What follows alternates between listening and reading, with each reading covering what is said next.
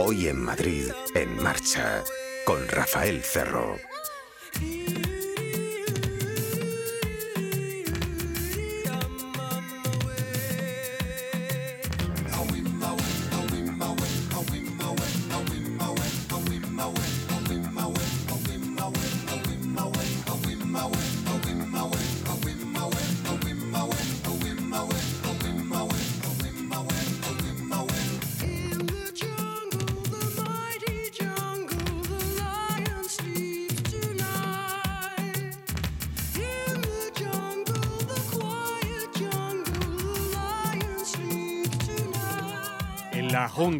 Jungla, en la jungla silenciosa. El león no está durmiendo esta noche porque tiene una alerta de ingenio, una llamada a la inteligencia. Hay aquí alguien del mundo del motor, muy aficionado a los coches, que ha tenido autos muy poderosos y pintones y elegantes, que ha sufrido accidentes de consideración, que está relacionadísimo con todo lo que tiene olor a gasolina, pero también con la radio. Hubo en la radio española una etapa de ingenio, de brillo, de todo referido al lema textos correctos en voces profesionales en los que el medio fue seguramente el primero del mundo, quizá la radio más desarrollada del mundo, seguro la radio más ingeniosa del mundo. Una de esas personas nos visita hoy para hablar de radio y también de automóviles. Ya les digo que ha tenido los mejores, que ha padecido algunos accidentes tremendos, terroríficos, que ha tenido también coches especiales, eh, que nos enseñó que se podía hablar de una manera muy personal a partir de los 80, delante o detrás de un micrófono, que fue muy amigo de Balvin, no es Balvin, pero sí muy amigo de Balvin, que tenía, por cierto, en aquella etapa de los 80 dorada para el medio, un Ford Fiesta forrado completamente de madera, de esos guía, un Fiesta de esos de, lujo, que nos apasionaba a todos los que estábamos también implicados en el medio, en aquellas eh, emisiones. El hombre de la jornada nos ocupará un rato largo, está ya aquí junto a mí y hablaremos, empezando por los coches y el motor, por supuesto, en general hablaremos, claro está, de la vida. Su visión será diferente, gustará más a unos, menos a otros, pero no será la misma. Será un vistazo analítico a la realidad, a la actualidad, nada de política y a lo consuetudinario, a lo que nos rodea prácticamente todos los días aquí en, en marcha. La radio del motor. Coches, motos, hoy en Madrid en marcha.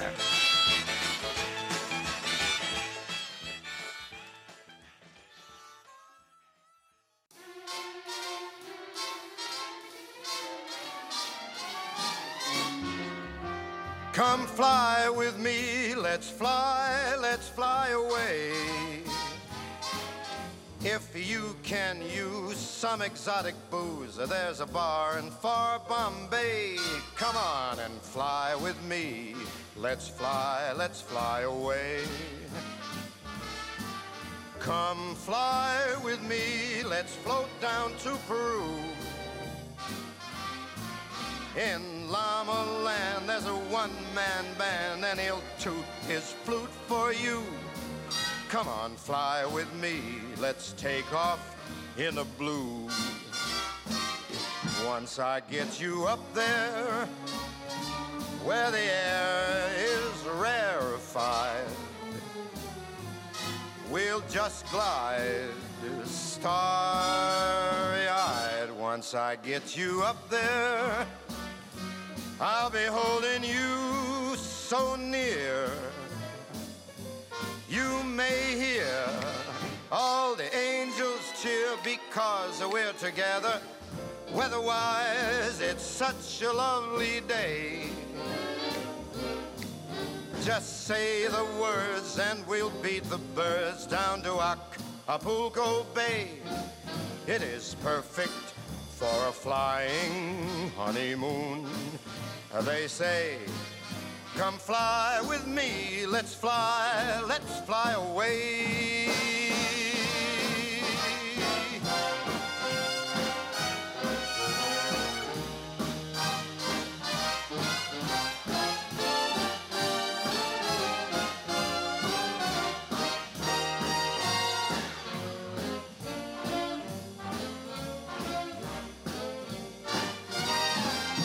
Once I get you up there where the air is rarefied, we'll just glide starry eyed.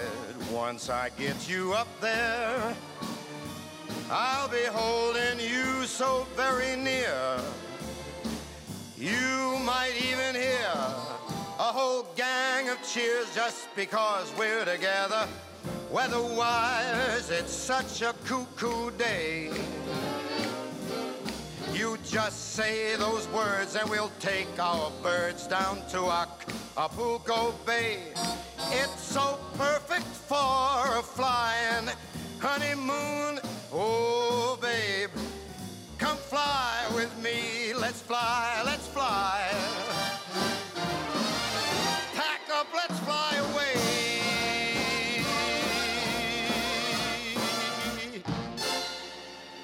Pack a small bag. 101.3 y 106 FM. Analepsis, porque no se dice flashback en español. Estamos en la radio española de principios de los 80.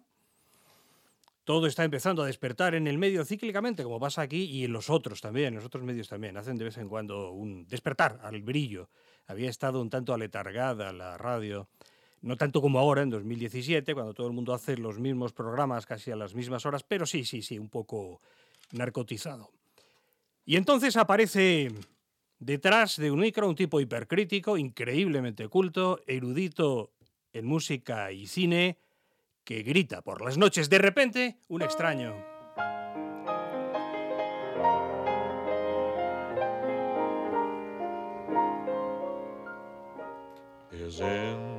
The stardust of a song.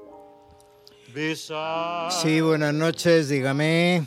Pero lo está diciendo aquí, en esta emisora y, y ahora. Eh, buenas tardes, Carlos, ¿qué tal? Muy buenas tardes. Pues verás, eh, hay una fecha mm, de cuando empezamos, fue cuando el Mundial de España, en el 82. Cuando la programación cultural sobre el fútbol. Sí, Sí. Pero era un programa de fútbol que hablaba de fútbol, no como el actual de una televisión. ¿Qué hace qué? No, el chiringuito del Madrid. Ah, ya, ya, ya, ya, ya. El caso es que yo vi en Pumares siempre, o sea, en ti, en mí, lo que luego fue mi amigo Carlos Pumares, pero eh, eh, vi siempre un aficionado al automóvil era hacia donde tiraba yo, era lo que yo hacía, eh, motor. Por cierto, ¿ahora tienes coche? ¿Qué coche tienes? No, mm, verás, en la época que yo trabajaba y compraba los coches por renting, y he tenido de todo, incluso accidentes con varios. He tenido Mercedes, he tenido Volvos, he tenido Gran Cherokee, y, pero desde que pasé al retiro, tengo desde hace mucho un Opel Astra. ¿Y qué tal? ¿Qué motor es? Y yo qué No sé, sabes, ¿no? es una cosa que va dentro de una cosa de, como de lata que se abre, pero yo no lo abro, pero mm, dan una llave hace rin, rin, rin, y arranca y va. Pero además el, el- el problema es que antes iba en coche a Berlín, a Venecia, y que no se ría nadie, porque el Festival de Venecia no es en Venecia, es en el Lido. Y entonces había que ir en ferry con el coche que costaba hasta el Lido. Pero ahora ya voy en avión. Yo los visto- Porque en tren, eh, que me gusta mucho, mucho el tren, ir, por ejemplo, a Venecia no se puede, o porque hay que ir a París y tal. Entonces voy en avión, a, por ejemplo, yo voy al Festival de Locarno, que es en agosto. Entonces voy en avión a Milán, Malpe- al aeropuerto de Malpensa, y me paso cuatro horas en el aeropuerto esperando un autobús del festival que recoge a los que han llegado de muchos sitios. que has tardado menos en ir desde Madrid hasta ahí, claro. Sí, claro, horas, claro, Eso es lo que menos. mola. Eso sí, a Milán son dos horas y un poquitín, cuatro horas en el aeropuerto y luego 150 kilómetros hasta Locarno. Que además los, los suizos son como muy raros, muy, muy extraños. Mm, Por ejemplo, en Locarno, que hablan italiano, es el ticino, está bien, eh, presumen del lago Mayor. Dices, "Jo, el lago Mayor. Las tres cuartas partes de ese lago es italiano. ¿De qué presumen? La Piazza Grande, donde hacen unas sesiones mm, multitudinarias, 6.000, 7.000 personas, La castellana es más ancha. Es lo que les decía del espíritu hipercrítico. La semana pasada comimos y lo primero que me dijo, yo pedí tortilla con intención, tortilla de patata, eh, pero tiene que ser sin cebolla. Y no, no, no, no se te olvida, no, no. No, es que verás, a una tortilla tú le puedes echar de todo. Guisantes, pimientos, mm, oreja de cerdo, lo que quieras a una tortilla. Pero si dices tortilla de patatas, lleva huevo, patatas y el aceitito para freír. Nada más. ¿Tú sabes por qué se le echa cebolla a la, a la tortilla? Después de la guerra civil que hubo en España, creo que es la segunda, la tercera está a punto de llegar. Mm, Que va a limpiar mucho de todas maneras. ¿eh? Era mucha tontería. Ahora hablamos Sí. de la tontería, sí. Sí, bueno, pues eh, como no había huevos, alguien pensó, vamos a echarle eh, cebolla que da jugo. Y ahí nació, por una carencia, el echarle cebolla a la tortilla. Pero hay una cosa peor todavía. En ciertos hoteles de lujo, como en el que yo frecuento, fríen todas las patatas con cebolla ya. Entonces, si tú pides una tortilla, un pincho de tortilla, sin cebolla, quitan con mucho cuidado la cebolla de la patata. Pero la patata y el arroz son dos productos que cogen los sabores. Y esa tortilla de patatas sin cebolla sabe a cebolla que da asco. Por eso me chocó que tú pidieras tortilla de patatas sin informarte previamente.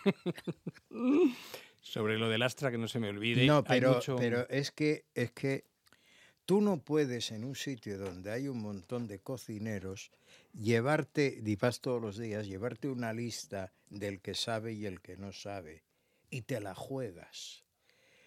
Yo pedía como lo más huevos con bacon o jamón y patatas fritas. Pero un amigo me recomendó porque el huevo frito es una cosa muy complicada de hacer porque si lo pides con puntillita, achicharrada la puntilla y cruda la yema. Entonces, huevos revueltos. Está poniendo cara de desesperación. Se lleva la mano a la frente. Los huevos revueltos, aceite caliente, echa los huevos y con una espumadera o con un tenedor lo mueves mucho. La clara queda frita, pero se ve la clara, se ve un poco de yema. No, ahí es una tortilla francesa troceada. Una cosa, hablando de lo del coche, motor, veamos. eh, siempre que alguien dice lo del Opel Astra, me viene, estamos en la gran ciudad, me viene a la mente el pureta del Opel Astra, que tiene ese coche como de culto, el de 200 y poco caballos, que es otro motor seguro, que no sé qué tienes tú, seguro, pero es otro. He visto de todo, hacen maravillas con el Opel Astra. Lo último que he visto es que ponen un proyector que se pega a la puerta con velcro y genera en el suelo la proyección de un emblema de Opel. Entonces de noche queda muy molón.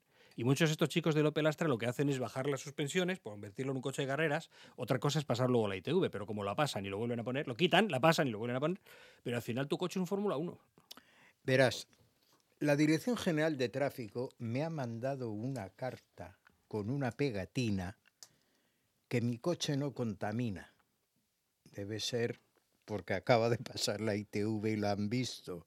Y entonces si yo ahora tengo pegado en el coche una pegatina que cuando salga otra vez eso de que hoy circulan los pares y los impares, yo puedo circular los dos días. Pero voy a llamar al ayuntamiento diciendo que no, que yo no circulo por Madrid. Te explico un poco el, el ápice, el, el extremo gaseoso de la cuestión. Es el siguiente. Llegan los finales de los 70 y los 80 y los políticos empiezan a, a- a convencernos de comprar diésel. Es muy fácil, pones bajo, ba- barato el gasóleo. Cuesta lo mismo refinarlo ¿eh? que refinar gasolina, pero lo pones barato. Y sigue mitad de los 80, los 90. Y no arde en caso de accidente. Sí, pero es una cuestión económica lo que te digo ahora. Estos lo ponen barato para que todos compremos coches diésel. Es el único motor que emite nitrógeno en dosis masivas. El diésel. Y cuando llega el año 2014, 15, 16, 17, una alcaldesa, un alcalde, el que sea, dice, parece que hay mucho nitrógeno. hay, hay que dejar de circular, pero no dejar de circular los de nitrógeno, los diésel, no todos, los pares, los que caigan, ¿no? Quiere decir, por, por sorteo. Eso es una cosa alucinante, pero llevan treinta y tantos, cuarenta años convenciéndonos con los precios baratos del gasóleo de comprar diésel único que emite nitrógeno prácticamente, fíjate. Fíjate. Claro, si el político cogiera alguna vez un asesor... La supiera- tónica no lleva nitrógeno también. Lo que lleva es CO2, por eso los productores te dicen, el, el CO2 es un gas casi alimenticio porque me tomo una tónica, una cerveza incluso, y lleva anhidrio carbónico, eso lo puedo tomar, si no se trata de eso. El CO2 a lo que afecta es a la capa de, de ozono. Pero lo que es a esta contaminación nuestra que, que perjudica al cuerpo es que nos han convencido de comprar. Llegó en el año noventa y tantos a haber 85 coches diésel de cada 100. Ahí va. Hay nitrógeno, claro, es que son los que producen nitrógeno. No, pero tú fíjate, ese señor que han elegido en Estados Unidos dice que lo del cambio climático es, eh, es una leyenda de los periodistas. En una playa del Mediterráneo ha nevado y hay fotos de niños haciendo muñecos de nieve en una playa. El ángulo de este Trump de la prensa como chusma en una cierta parte no está mal visto. ¿eh? Hay- algo de chusma sí hay. ¿eh? Es que dice que es una leyenda y estaba nevando en el Mediterráneo en una playa.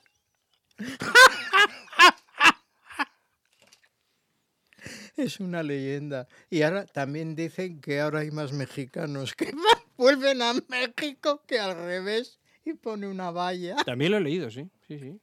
Que la valla estaba ya hecha a la mitad. Mota lo sacó construyendo el muro y se equivocaba y se quedaba él dentro, se quedaba en México. Oye, hablando de coches, ¿tú te acuerdas de aquel Qué fiesta? pesado con los coches si ya no hacéis el programa del motor. Sí, esto también es motor, es un poco de todo. Es, es notables y personalidades que acuden aquí. ¿Te acuerdas del fiesta de Balbín en concreto? ¿For Fiesta de Balbín? No, yo me acuerdo de Balbín, no del coche. Lo que aprendimos, ¿eh? Balbín, mira, yo, hablando en serio, yo debo mm, la vida que he tenido, que yo nunca pensé cuando estudiaba, etcétera, que iba a- que yo iba a hacer todo lo que, lo que he hecho. Pero hay tres personas eh, que a mí me han ayudado. Uno, el primero fue José Luis Balbín, cuando me lleva a la clave. Martín Ferrán, que hace absolutamente todo por mí cuando monta Antena 3, etcétera, pero yo estoy con Manolo en la segunda cadena en un informativo. Y luego Javier Sardá, que me, que me abre las puertas de la televisión. Yo Son me la- acuerdo de una noche que Balbín, eh, no sé qué pasó en Albania, tendríamos 20 años nosotros entonces, los redactores, 21, 22, y no sé qué ocurrió en Albania, claro, no había, había teletipos de papel lentos y no había nada de internet, ni lo leyó en ningún sitio. Pasó algo gordo con Ramiz Alía, el dictador, y... No, con Enveroya, el anterior dictador seguramente, seguramente Enveroya. Y empezó a hablar de Albania, habló 14 minutos. Todo bien, porque luego lo comprobé. Sabía todo de todos los países. Si les preguntáramos a los chavales que se inician ahora en prensa jovencitos y, y les dijéramos que van un poquillo flojos y tal, si nos contestaran ¿y de quién aprendo? ¿De quién? ¿Quién tengo para aprender? ¿A quién? Es que estos chicos, ¿qué dirían si nos dijeran, oiga, no se, no se da cuenta que no tengo en la redacción gente buena para de la que aprender? Porque ya, yo tenía Claro. a Balbín, pero tenía a Santiago Amón, tenía a Carandel, tenía a Usía, tenía con, con girar la mesa un poquito hacia allá, ya me encontraba con todos estos sabios. Y a o tú García- mismo, y ¿no? Pero, Y a García Juez oliéndose el sobaco. Y diciendo cosas brillantes y geniales que nos hacían reír. Yo cuando veo a su hijo en televisión suelto una lagrimita de nostalgia. Sí. Entonces a todo aquello empezó por aquello del sí, buenas noches, dígame. ¿Tú al llegar a la radio eras ajeno al medio, ya te gustaba o, o lo amabas, te gustaba muchísimo? ¿Cómo No, no, aquello? no, yo, yo, es todo, yo son todo, todo, son todo casualidades. Yo estoy con Manolo en la televisión, yo con Manolo hago la dirección de unos programas que hacía en la SER de la declaración de la renta, que era cuando empezaba, llevaba la producción. Y voy y empecé haciendo, siendo el crítico de cine y haciendo un programa de nostalgia mm, con Alfredo Mayo. ¿Ahora se podría hacer así? No, ¿Por no creo. No lo sé, francamente no lo sé. Por ejemplo, polvo de estrellas no se puede hacer porque está internet. Es decir, yo no puedo ya mentir porque sale uno diciendo en internet dice otra cosa. Yo he ido a programas donde hablaba de una música y el técnico buscaba la música y la ponía, es decir, es, no se puede hacer. Pero Y- buscaba en un cajón. Sí, pero... de vinilos, a lo sí. mejor. Bueno, y entonces mm, Manolo me, di- me llama un día a su despacho, ¿tú quieres hacer un programa de cine? Bueno, pues por la noche des- detrás de García. Por eso yo nunca protestaba, aunque García, que le adoro, dijera, bueno, es muy tarde y tienen ustedes que irse a dormir. Y yo decía, ¿y yo qué hago? Ojo que lo decía un montón de noches. ¿eh? sí.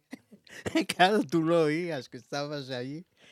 Pues hubo un día que dije buenas noches, un disquito pequeñito, adiós. Duró siete minutos. Pero molaba ir por el pasillo y irte a sentar en el locutorio delante de un millón y medio de tíos que había ahí escuchando en ese momento y oír aquello que decías tú, sí, bueno, ya se pueden acostar. Y luego lo fueron ampliando hasta las 4 de la mañana ya, ya, ya. con Alberto. Y luego Alberto eh, creció y me colocó al hermano. Alberto Rull, Jaime Rull, ha pasado familias, ha pasado Sí, familias fue una cosa Sí, familiar, una cosa de nepoti- sagas. Sí. nepotismo puro. Sí, sí, sí, sí, sí, pero curraban bien. Y, mm, ¿y cómo se, en qué momento se nota en la radio esa ebullición de decir hay un montón de gente aquí escuchando? Aquí, ¿cómo- cómo- qué, qué es lo que se nota? Esto es, un, esto es un acontecimiento de radio. Cuando los de la SER se enfadan y nos quieren cerrar, porque en, en frecuencia modulada había más oyentes que en onda media. Hombre, lo consiguieron, consiguieron cerrarnos, consiguieron cerrarnos. Y consiguieron cerrar. Único país en el que las cosas mueren por brillantez. Eso está Sí, bien. sí. Oye, y el panorama de la radio de ahora, que le preguntes al jefe de programa, que le preguntes, te dice, no, hombre, yo esto lo tengo resuelto y tal, y todos han resuelto lo mismo, el mismo magazine, a la misma hora, el mismo género, el mismo formato, todos hacen lo mismo, ¿esto qué es? Bueno, mm, supervivencia. Luis del Olmo ha vuelto, me parece. El otro día Iñaki dijo, Iñaki Gabilondo dijo, no sé si sabéis que el 80% del presupuesto de los medios, 80%, 70, 80%, se destina a sobrevivir, lo que acabas de decir tú. ¿Qué le pedís a la gente de brillantez o de valentía? Si es que tiene que sobrevivir el medio. Claro. Son dos tiempos un poco chungos. No, lo para que, la pasa, lo que pasa es que ha cambiado un poco el concepto de escuchar la radio. Eh, mm, cuando nosotros, tú fíjate que las televisiones privadas surgen cuando ya llevábamos bastante de Antena 3, estando en Antena 3, que durante muchos años se vivía con primera cadena y segunda cadena que no llegaba a toda España. Y se oía la radio, la gente se iba a la cama con un transistor.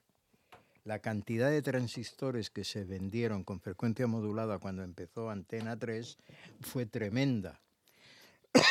Perdón. Y no se- la radio se escuchaba. Ahora no se escucha la radio en casa. Yo, por ejemplo, la radio la escucho en el coche. Y, en ese, y en llevo aquel momen- programadas. sí, y en aquel momento la- la, eh, otro ingrediente fue también la personalidad del locutor. Esto no es modestia ni inmodestia, pero eso era lo que influía. Porque ahora en determinadas cadenas los pones y parece el mismo tío hablando 24 horas. Era la personalidad. Sí, era... mm, yo creo que el acierto de Martín Ferrán fue coger a personas normales sin mucha experiencia en la radio o nula y darles un micrófono. Claro, sacar lo bueno de la sociedad. Claro, claro. Y si tú podías hacer un magnífico programa de coches y yo, pues, hablar de cine y Sí, poner sí. música. Es sacar lo bueno de, de todo el escenario. Porque por eso dice Iñaki también, siempre dice, "Ve- ¿qué me decís de cuál, cómo será la radio de 2020 o de 2040? Di- Dime cómo será la sociedad. Yo te digo después cómo es la radio, claro. Claro. Claro, sí, el- eh, yo creo que ese fue el gran acierto, porque ¿qué experiencia teníamos? García nada más, que venía de la SER. Una cosa, eh, entonces la idea sale más de Martín Ferrán que de ti, o lo de hacer cine, cine, sale más de él.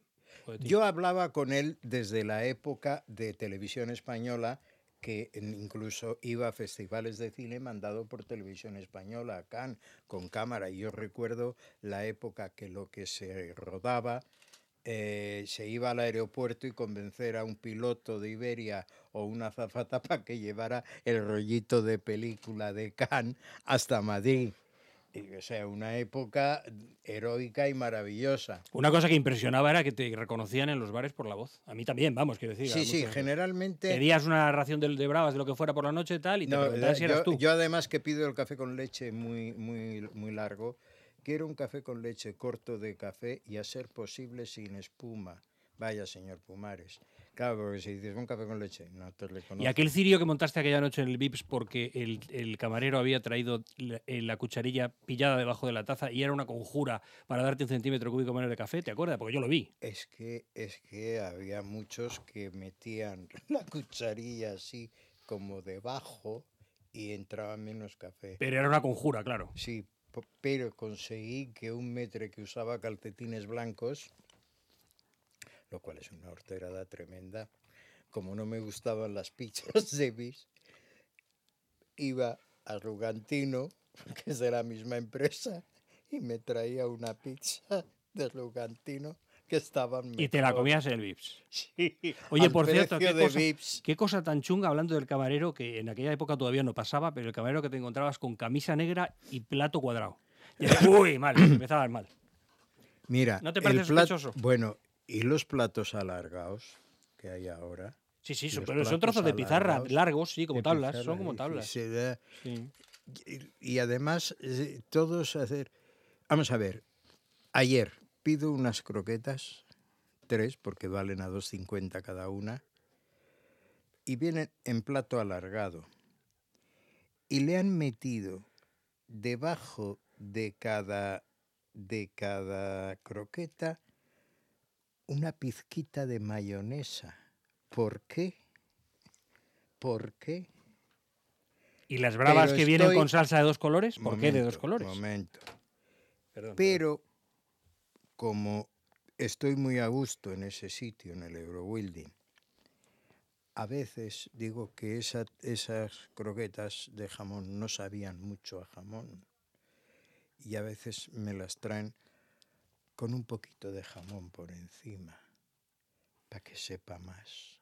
Es un aditivo de jamón, de jamón natural, pero aditivo. Sí, Para que sepa A jamón. ya. y las patatas bravas que también les echan una cosa blanca. ¿Por qué? ¿Por qué? Es que tú no tomas bravas, ¿no? ¿Por qué blanca? En un restaurante, en un sitio, el célebre escalope con espaguetis, los espaguetis venían, boloñesa, venían cortados cual fideo. Y la boloñesa era una tira de carne, una tira de tomate, una tira de carne, una tira de tomate para que yo revolviera. Pero como los habían cortado cual fideo, aquello era una cochinada que no había por dónde cogerla. Bar El Verde, en otros barrios se habría ¡El llamado... verde! En Antena de Radio se habría llamado el sucio en otros sitios, pero era el verde, el verde. Eh, una tarde me soltaste una filípica especialmente larga y amarga sobre lo de ser vegetariano. Y estaba ya, ya eras yo, no sé si vegano o vegetariano, no me acuerdo bien, pero creo que vegetariano, muy convencido y tal. Voy por la noche a este bar el verde y, y te pillo con un churrasco delante que no se nos saltaba un gitano. Perdón, un hombre de etnia gitana. Ah, No te vayas a decir lo otro, ¿eh? Pero te estás comiendo un churrasco siendo vegetariano. Si yo nunca he sido vegetariano. No, no, a mí me dijiste que sí. No, de, amante la comida natural, la vida natural. En eso se puede tomar de todo. Lo que habría que decirle a todo el mundo es que Pérez León es uno de los grandes médicos del país, ¿eh? Sí, el que ha trabajado siempre contigo. Lo eres una persona muy cercana para decirlo, pero, pero un tío con muchas soluciones, ¿no? sí, Realmente con muchas soluciones. sí. Eh, una cosa, mm, ¿cómo puede el sistema en general, no hablo ya de los medios de comunicación, sino el sistema en general, en, en España tan frecuentemente prescin- prescindir de tanta gente tan brillante? Porque al final a la gente la impresión que le queda es que no hay más que tontos en el lugar. eh, Pero hay- mira, pero mira, Rafa, en cuanto dejas de estar, desapareces. sí, no olvides nunca eso, sí, es verdad. Desapareces. En, sí. en cuanto dejes de estar. Por ejemplo, mm, Telemadrid conmigo se porta muy bien, de vez en cuando me llama gratis para grabar algo. Y yo pienso, no pagan, pero bueno, me ven, tal. Pero sale a lo mejor a los dos meses. No, y no, si no, no, no sé, o sea, Pero Ah. lo que te pregunto es, en general en el sistema laboral español, ¿tienes a veces la impresión de que esto es democrático en el sentido de que los más mediocres están más arriba? Manda el mediocre, porque claro, son la mayoría. son, son la mayoría, o sea, nosotros ya hemos pasado. Sí, sí, sí. Pero hay gente Yo incluso más que mayor marchito, que yo sí. que siguen, que siguen. porque no han cesado nunca. Porque tú fíjate, después de Antena 3, cuando nos cierran, ¿a dónde vamos? A Onda Cero. Primero a Radio Voz. No, primero a Onda Cero y luego a Radio Voz. No, ¿no? no, primero a Radio Voz. Primero a Radio, Primero a Voz. Radio Sí, Voz ¿de qué más cuando era... orden? No, Radio Voz cuando era nacional. Sí, exacto. Luego a Onda Cero. Y luego he vuelto a Radio Voz. Saliendo, perdona, saliendo del. eh, y yo iba a entrar en, entrar en el ascensor de la planta baja de Radio Voz, 17 plantas, con los sótanos, en lugar había como 23 botones. Un día entro y están los 23 botones apretados, todas las luces encendidas. Me giro y había un tío haciendo jijiji, una risita maléfica así de fondo. ¿Quién había apretado los 23 botones? No lo sé, pero eso pasa hasta en las Pero casas. no serías tú. No, no, no, No, no. no. Hasta, No eras tú, no. No, no. hasta en las casas de vecinos pasa eso. Que hay un canalla, aprieta los botones, Ya. ¿no? Bueno, en mi casa, que es muy grande, se descubrió que mucha gente, hay cuatro ascensores, llaman los cuatro para ver cuál llega antes. que ya es el colmo. Y que se los a demás, ¿no? Sí, sí, Para ver cuál llega antes. sí, sí.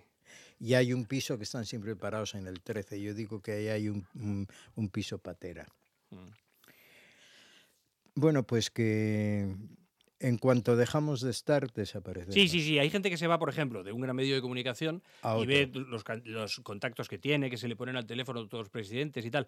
Eso es la primera vez. Es un mes cuando ya saben que no estás en el medio, que estás en tu casa, ya no se te ponen. Mira, eh, a mí me pasó una cosa. Cuando cerraron Antena 3, recibo la invitación habitual del Festival de Valladolid. Y llamo a la jefa de prensa, Carmen Pascual, y le digo, "Oh, mira Carmen, mm, yo ahora no tengo, no tengo radio, no tengo nada, tal. Y dice, no te preocupes, Carlos, porque lo tuyo será, irás a otro lado, este año vienes de turista, que has venido muchos años, desde que era cine religioso.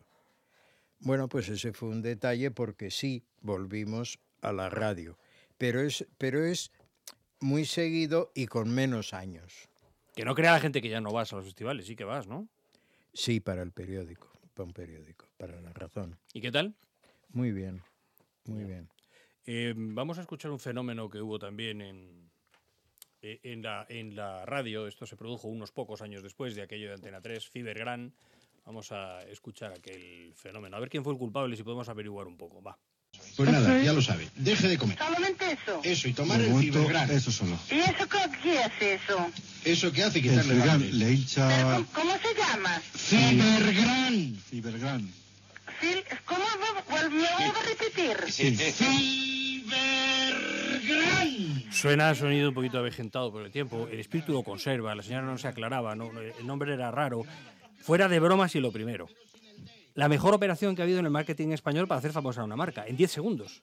¿No? Eh, duraba 11 minutos. Sí, pues en 11 minutos todo el mundo, toda España sabía lo que era. Como en toda España y por internet y por todo. Y luego te cuento otra de internet mía del año pasado. ¿Quién fue el culpable de que todo esto saliera, se hiciera tan Mira. famoso y tal?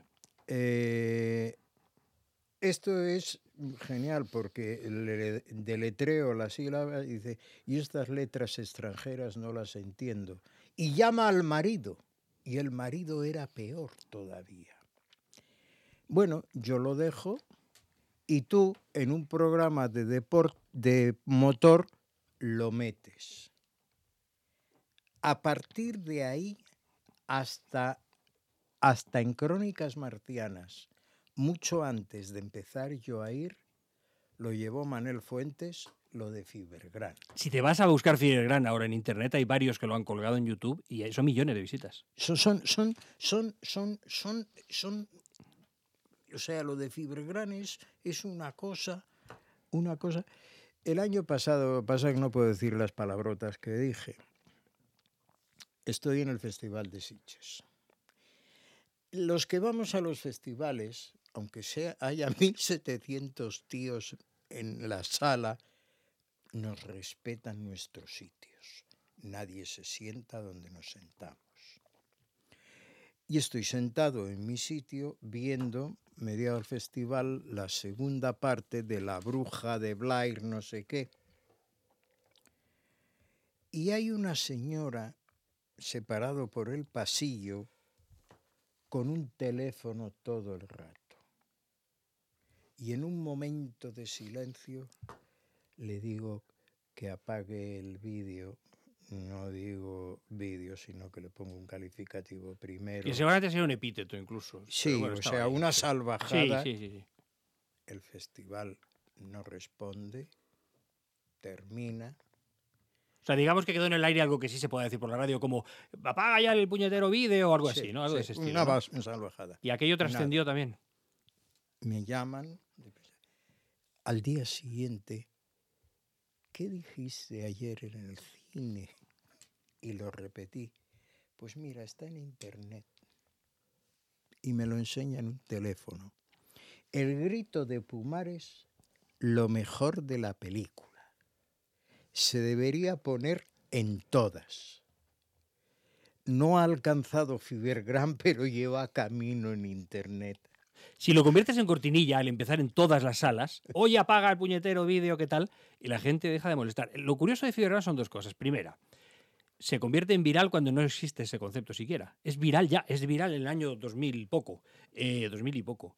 Eh, y segunda, esto no lo deberían aprovechar las marcas, es que ahora todo el mundo conoce el concepto, la marca, etcétera, ¿no? Todo Sí. por la bronca con la señora. Sí, y Que con el efectivamente marido. era, eh, no sé Peor. Einstein, era Robert Oppenheimer. Y dice, un momento, que se va a poner mi marido a solucionarlo. Y el marido era peor. Era peor.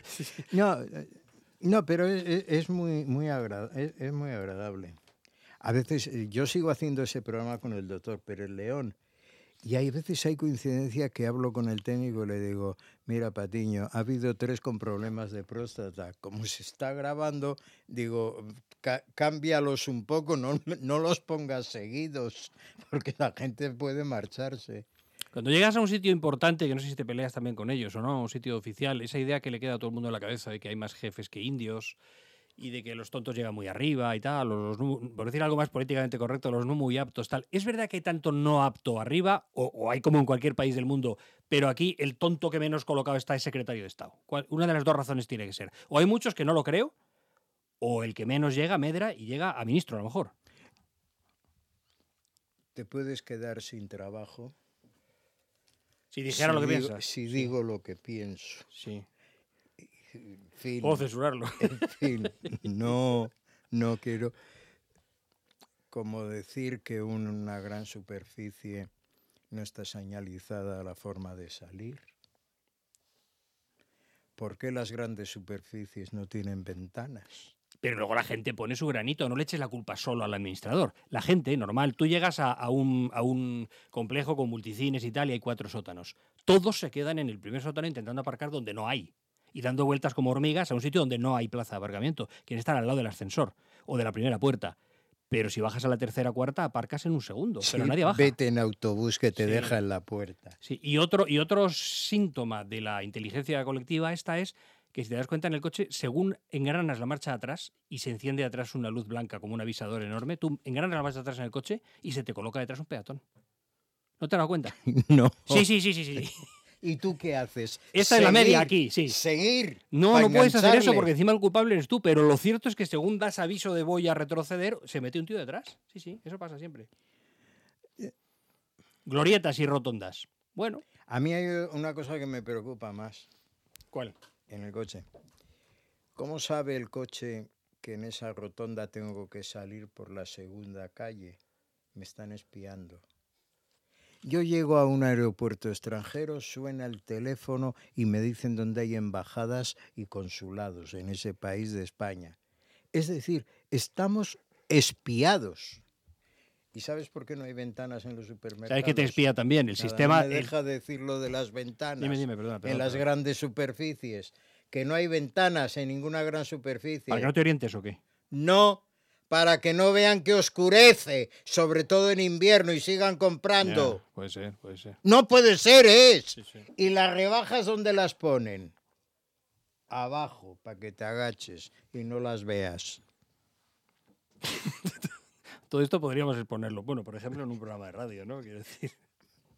De la tertulia Mira, que. yo compro en un sitio muy caro un zumo muy barato, pero es que está tan abajo, está tan abajo que casi compro el más caro de arriba. Hmm.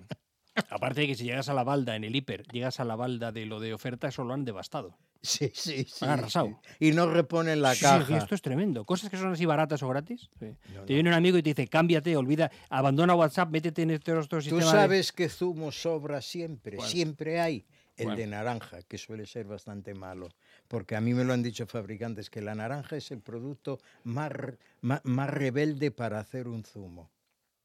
A mí siempre me ha llamado la atención, mucho, mucho la atención, si no hay dos melocotones iguales, ¿por qué en Tetravic el zumo de melocotón sabe siempre igual? Es verdad. o dos manzanas iguales, el de manzana sabe siempre igual. Que aquella tertulia que recuerdas, estaba Miguel Ángel García Juez, eh, Luis Carandel, Carlos Pumares, Ma- Alfonso el señor de la viuda. Magnífica, magnífica. ¿Qué falta? ¿Por qué- ¿Cuál era la diferencia de aquella que ahora no haya? ¿Para mejor o para peor? Pues verás. Hay un programa que es ponerse a caldo entre ellos y promocionar a quien no habría que mo- promocionar. Era hablar con humor de temas, de temas normales. Mira, yo recuerdo, por ejemplo, una vez que mm, sacaron el siguiente tema de un periódico, como siempre, García Juez, que en Italia había un señor que quería acostarse con una señora que estaba casada, pero su marido era bombero y entonces provocaba pequeños incendios para que el marido se marchara y entrar él. Claro, si eso está Pero lo conseguía, puntuaba cuando Sí, el marido sí. estaba trabajando fuera. Sí, entonces, claro, ese tipo de, de con tíos ingeniosos como Carandel, etcétera, pues daba un juego tremendo. ¿Tú te imaginas eso ahora en una tertulia sacarlo? No, porque es una tertulia política o es una tertulia muy seria que no hay humor. ¿Por qué Crónicas Marcianas era distinto? Pues porque, porque era de humor, en vez de porque tú te has ido con no sé quién, no sé qué, no sé cuántos. De lo que has tenido cerca, muy cerca, en la vista, en el tacto, en lo que sea, muy cerquita de mitos del cine, que es lo que más, lo que no se te olvida, de la gente que has tenido cerca. En festivales, por ejemplo. Yo, de los momentos más grandiosos fue en Hollywood. ¿Estabas tú, Jaime? Alberto era Jaime? E- Eras tú, Alberto. Que nos dej- mm, lo, lo hacía Antena 3 ese año, la retransmisión, y yo fui a Hollywood. Y nos dejan ver un ensayo. Es la primera vez que nominan una película de Walt Disney como mejor película, La Sirenita. Y veo en el escenario del Dorothy Chandler a Elizabeth Taylor. Un traje lila claro, a juego con sus ojos color violeta. Maravillosa. Y pasa a mi lado Paul Newman. Con un suéter de canalé color beige, un vaquero, le da un beso y aparece taconeando Kathleen Turner y tropieza. Y digo yo en correcto inglés, la Turner. Se vuelve y dice español y digo sí. Y siguió. Es que su padre era diplomático y sabía, y por eso habla español. Eso fue inolvidable, o sea, tener Elizabeth Taylor así, a esa distancia, que pase Paul Newman, bueno, eso, eso, es, la, eso es la de Dios. La que se lió el otro día. Y una escena de cine grabada en tu cerebro, una. Siempre nos quedará París para recordar. ¿La razón? O sea, ¿por qué? Porque es una historia de amor fracasada, una historia de amor que no llegará nunca, porque las vidas los ha separado, pero siempre quedará ese recuerdo. ¿El cine se va a morir porque ahora se puede hacer descargas gratis? No, el cine ha muerto, no se va a morir. El ir al cine se ha muerto porque hay otra diversión. El teléfono, el iPad, la tablet, todo eso. Hay ciudades que no tienen cines. En las afueras hay 18 salas, que algunas cierran y hay tres mandando mensajes de los ocho, de los ocho espectadores. Se ha terminado ese concepto. El, el concepto de ir al cine se ha terminado. Si hasta en Madrid han cerrado cines, en el centro, que hay unos grandes almacenes en la Gran Vía donde había un cine. Sí, bien situados, ¿eh? Y, claro, está, el cine estaba en la Gran Vía. eh, O sea, eso se ha terminado. A mí a veces me preguntan, eh, ¿y qué película puedo ver? Pues en el corte inglés, pero aproveche cuando haya rebajas, que dan 3 por 2 y que tenga 40 años la película. Claro, es, es que eso se ha terminado. Se ha terminado. Entonces están las descargas porque, mm, el, o el individuo que las vende, porque en época de no rebajas, ¿cómo puedes pagar 18 euros o 21 euros por una película? Es absurdo, porque ahora las ediciones en DVD son universales. El costo del soporte, del soporte es mínimo. No puede tener ese precio y la prueba son esperar a las rebajas porque si has esperado 40 años a que pongan esa película, la compras. Se ha terminado lo de ir al cine, pero porque hay otros medios de diversión, no por, no por culpa del cine. O sea, algo que ha llamado menos la atención este año y el pasado y el anterior, los Oscars. Te da igual. Sí, es que, que, que se ha terminado. Gracias, Carlos Pumares, querido amigo. Un deseo para el futuro que pides para que tengamos una vida más rutilante y más brillante. No, que la próxima vez que me entrevistes que pagues. Que te pague, ¿no? si no te. Oye, ¿en el VIPS le han puesto ya precio a tu cabeza o ¿El todavía o te dejan entrar normal? En el VIPS le han puesto precio a tu cabeza. Hace mucho, hace mucho que no voy a VIPS. Vamos a ir juntos, ¿no? ¿eh? Y con Alberto Rull. y con No, no, hace mucho que no, no, no voy a VIPS. Y tengo uno enfrente de casa. No, porque son muy raros. O sea, hay una barra, pero no puedes sentarte en la barra. O sea, es, que es una Sí, que tú no eres raro, por ejemplo, ¿no? Y yo tampoco, quiero decir, nosotros somos normales. Gracias, hermano Pumares, don Carlos, un abrazo muy fuerte, amigo. Rafa, ha sido un placer. Un placer. Oye, ¿por qué nunca se reúnen? Se reúnen los de los colegios, los de la universidad, los de Antena 3 no. Sí, alguna reunión se ha hecho, sí. Sí, reunión. con Alberto, que- contigo. Eh, Vale, gracias. Bye, bye. Gracias, Carlos. Un beso, un abrazo. No, un beso no. Sí, hombre. ¡Que no! Pues si es a la luz de todo el mundo. No, peor. Hoy en Madrid, en marcha. La radio del motor.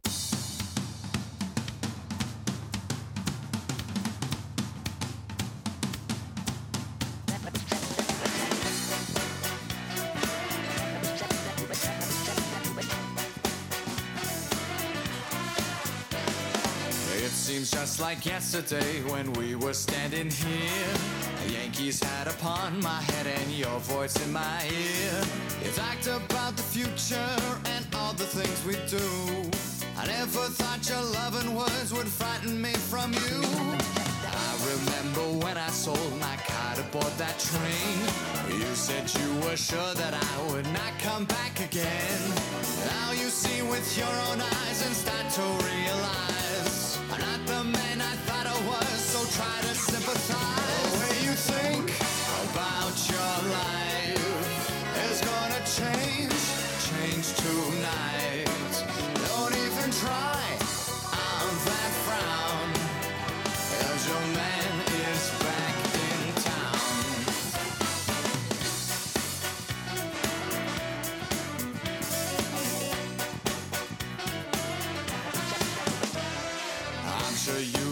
thinking about just where the hell I've been. I painted your own pictures of the trouble I got in.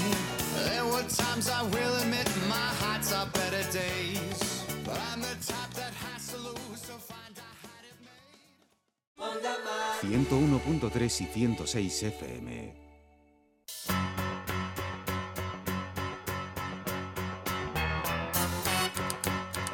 Motivos para deshacerse de un coche antiguo. Segunda adquisición más importante de nuestras vidas, el montante eh, tras la de la vivienda.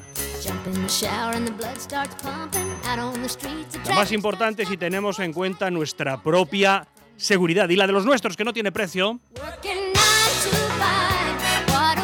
Podemos centrarnos en contarles lo mal que están los coches viejos, por ejemplo, de más de 12 años. Algunos consejos que basan en lo positivo la argumentación que les voy a dar.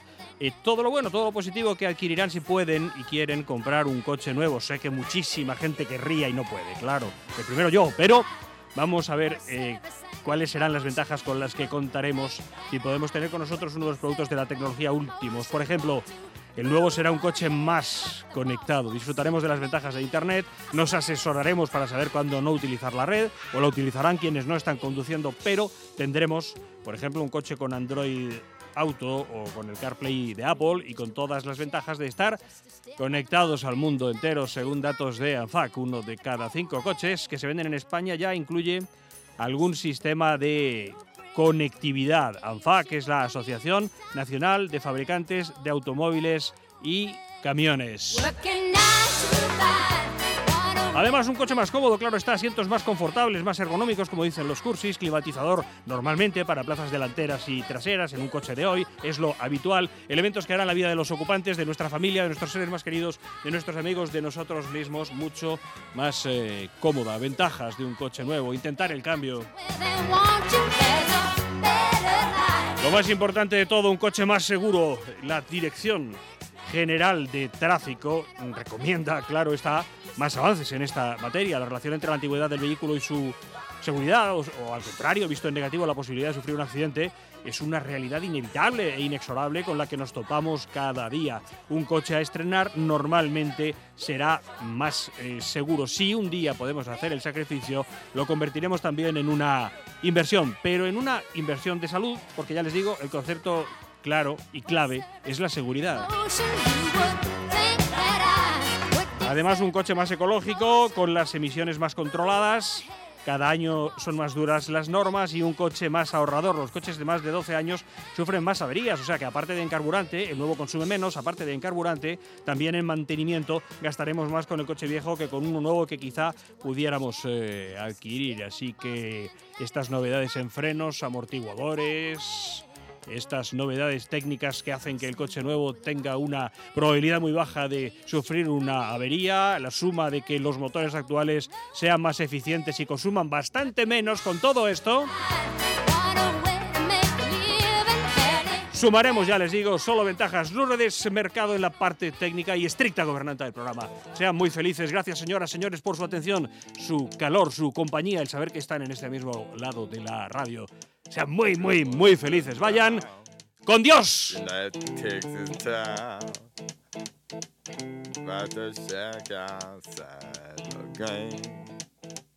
You know what I'm talking about.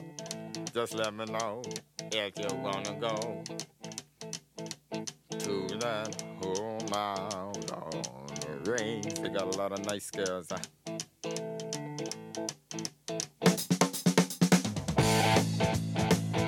yours.